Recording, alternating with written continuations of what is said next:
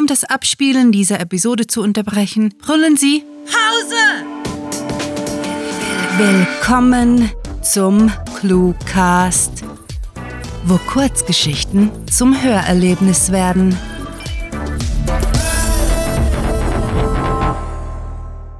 Der Drogenbaron von Oberhausen.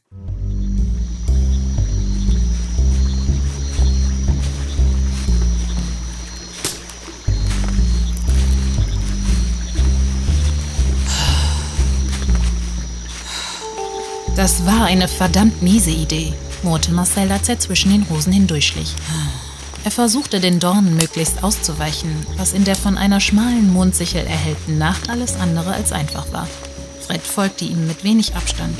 Froh darum ging ihm der Kamerad voraus. Bereits nach einigen Sekunden fragte Marcel, kommst du dir auch vor wie in einer dieser billigen Horrorfilme mit grauenhafter Beleuchtung und schlechter Kameraführung? Oh, studierst du jetzt Filmtheorie? Feixte Fred, sah sich allerdings beunruhigt um. Wenn ein Monster aus den Büschen springt, ist der ganze Plan für nix. Du glaubst nicht an Monster, oder? Vampire, Zombies und so ein Zeug. Nee, tönte Fred gespielt, selbstbewusst und ergänzte kleinlaut. Werwölfe dagegen. Hä? Marcel wich eine Ranke aus, die über den Weg hing und ließ sie los, sodass sie Fred ins Gesicht klatschte. Au Mann! Voll in die Visage. Pass gefälligst auf! Bei deiner Hackfresse spielt das sowieso keine Rolle. Marcel erinnerte sich daran, was er ursprünglich hatte wissen wollen. Also, Werwölfe. Genau. Vermutlich sind die nicht real, aber wer weiß das schon?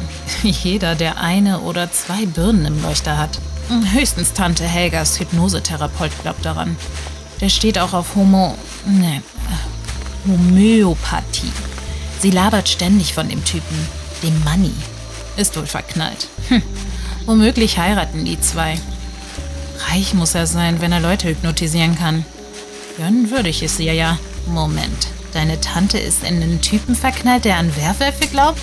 Nein, du Vollpfosten, das war ein Beispiel. Der glaubt an Astralebenen und so'n Scheiß. Kein Plan. Marcel unterbrach sich, als eine Fledermaus über ihn ziepte und ihn zusammenfahren ließ, was Fred ein halbherziges Glucksen entlockte. Mit einem erleichterten Seufzer erkundigte sich Marcel. Apropos Plan, bist du sicher, deiner ist diesmal gut? Ich glaube immer noch, dass bei uns letzthin zu viel schief lief. Hm, natürlich, meinte Fred überzeugt. Wir steigen ein, schnappen uns das Zeug und hauen ab. Tante Helgas Lieferwagen steht neben dem Feld. Ist nicht weit. Hauptsache, dein Tipp stimmt und der Kerl baut wirklich Gras an. Sonst haben wir ein ernsthaftes Problem an der Backe. Wir schulden Tante Helga noch 8000 Euro für ihren alten Pickup, den wir beim letzten Coup geschrottet haben. Und wieso will sie dafür Gras? Wäre Geld nicht besser? So viel kann sie niemals kiffen. Nee, du Vollpfosten. Wir verkaufen das Gras und bekommen dafür Geld. Mit dem Geld bezahlen wir Tante Helga und mit dem Rest gönnen wir uns was Nettes. Ah, das ergibt Sinn. Fred gab ein Grunzen von sich, als er beinahe über eine Wurzel gestolpert wäre. Kacke! Heute auch keine Hirnmasse unter dem Zottel, was? stichelte Marcel, dem es wie üblich schwerfiel, sein Amüsement zu verbergen. Hey, du hast dich vorher ab einem Mäuschen erschrocken. Hab dich nicht so. Fledermaus, korrigierte ihn Marcel, was Fred mit einem abschätzigen Geräusch quittierte. Mäuschen ist Mäuschen, frisst Speck. Insekten, Alter. Fledermäuse fressen Insekten. Äh. Kein Käse, kein Speck, das weiß doch jeder. Nee. Ich bin nicht jeder. Ich bin Einbrechermann. Und als Profi-Einbrecher muss ich mich mit Nagetieren nicht auskennen. Im Gegensatz zu dir weiß ich, wo die Hanfplantage ist, die wir ausrauben. Das nenne ich mal echtes Fachwissen. Fledermäuse können mich kreuzweise. Nun denn, echter Profi, wir sind da. Marcel deutete triumphierend auf das wenige Schritte entfernte Gewächshaus, aus dem Licht durch die Rosenbüsche drang. Und jetzt? Wo kommen wir rein? Woher soll ich das wissen? erwiderte der Profi mit einem fachgerechten Schulterzucken. Mein Kontakt beteuerte, dass es hier Hanfstauden geben soll. Einen Bauplan hatte er aber keinen mit dabei. Ist ein Kiffer, der von dem Typen kauft. Marcel stöhnte. Na toll. Gib mir das Werkzeug, damit wir einbrechen können. Solltest du nicht das...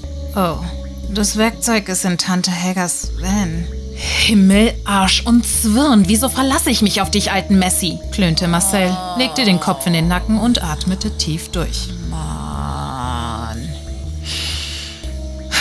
Also gut. Schauen wir eben, ob irgendwo ein Fenster angestellt ist und steigen da ein. Zwirn im Arsch, kicherte Fred, ehe er ernst wurde. Ich find's schon schlimm genug. Müssen wir nachher durch die Rosen zurücklatschen. Ich wäre ja lieber mit dem Lieferwagen direkt durchs Rosenfeld und vors Glashaus gefahren. Und hätte das Ding zerkratzt? zischte Marcel genervt. Nie im Leben. Tante Helga wäre stinksauer und ich würde es sogar verstehen. Schweigend schlich das Duo die letzten Meter zum Glashaus. Da kniff Fred Marcel in die Schulter und gestikulierte auf die Hanfstauden im Inneren. Siehste, was habe ich gesagt? Ähm, Bestes Gras. Also rein, Stauden klauen und wieder raus. Bald sind wir steinreich. Sei leise, verdammt. Da brennt Licht. Könnte noch einer drin sein. Dem hauen wir einfach ein Stemmeisen über den Kopf. Passt schon. Du meinst das Stemmeisen, das wir im Wagen liegen gelassen haben? Bevor Fred etwas entgegnen konnte, packte ihn Marcel und boxierte ihn sanft zurück zwischen die Rosenstauden. Da ist in der Tat einer. Fasziniert linste Fred durch die schmutzige Fensterwand ins Innere, wo ein älterer Herr in Pantoffeln und Bademantel durch das Glashaus schlenderte und mit einem Joint in der einen sowie einem Feuchtigkeitsmesser in der anderen Hand die Hanfstauden prüfte. Ach du heiliger Dünnpfiff, stieß Marcel hervor, was Fred mit einem gleichgültigen Brummen quittierte. Hm, na und? Warten wir halt, bis er eingepennt ist. Ist ja nicht so, dass er ewig wach ist. Nein, Mann. Das ist Tante Helgas Angebeteter. Shit, was geht da ab? Ich dachte, der sei Hypnotherapeut, nicht Drogenbauer. Denk doch mal nach. Der kann ja schlecht Helgas ganzer Familie sagen, hey, ich bin der Manni, der Drogenbaron von Oberhausen. Was für ein Schwachsinn. Naja, egal. Wenn er einpennt, klauen wir die Stauden und verkaufen die auf dem Schwarzmarkt, wiederholte Fred optimistisch den Plan. Wird schon schiefgehen. Vor allem, wenn der Typ den Schwarzmarkt kontrolliert und davon erfährt. Der bringt am Ende noch Tante Helga um oder kidnappt die als Druckmittel. Da bräuchte ihr das Geld für den Pickup auch nichts mehr. Ja, ja, diese Hippies sind schlimme Gangster, wenn's um ihr Gras geht, murmelte Fred. Tja, machen wir das Beste daraus. Klopfen an und rauchen mit ihm einen Joint. Dann haben wir wenigstens was von der Expedition. Marcel unterdrückte einen verzweifelten Aufschrei und trottete gebrochen seinen Kameraden hinterher auf das Glashaus zwischen den Rosen zu. Ein Joint wäre nach diesem Reinfall das Mindeste. Er hoffte bloß, dass dieser Money sie nicht hypnotisierte. Halt mal, vielleicht ist das eine schlechte Idee, setzte er an. Aber Fred hatte bereits begonnen, gut gelaunt gegen die Glasscheibe zu hämmern. Hallo? Money? Wir sind hier draußen. Marcel kennst du ja, quasi dein Neffe. Können wir reinkommen?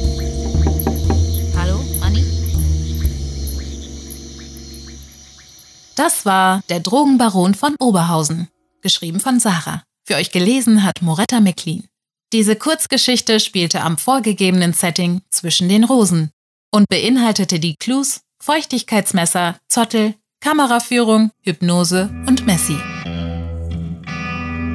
Wenn euch diese Hörgeschichte gefallen hat, dann besucht uns auf cluewriting.de, wo Lesefreunde hunderte Kurzgeschichten aus jedem erdenklichen Genre finden.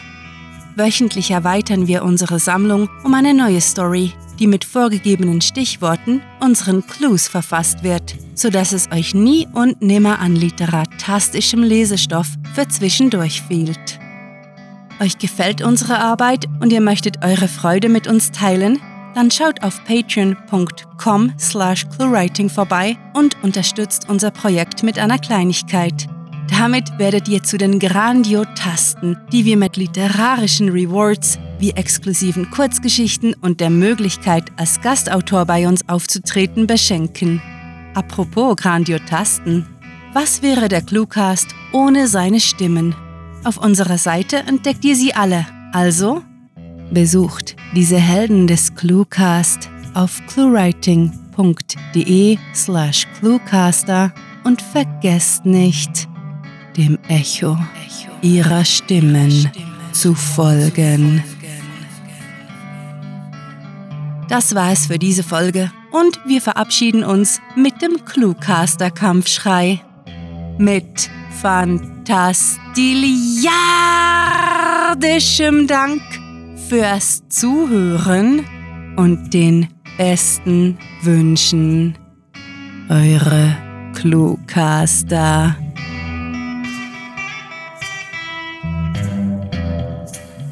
We're back. Back for a snack.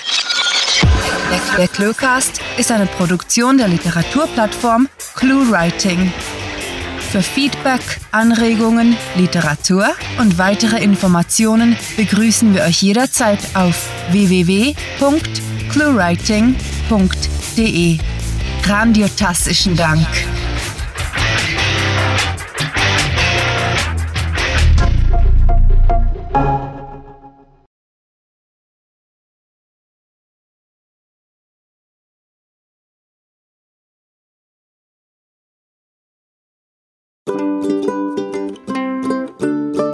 Das Abspielen dieser Episode zu unterbrechen,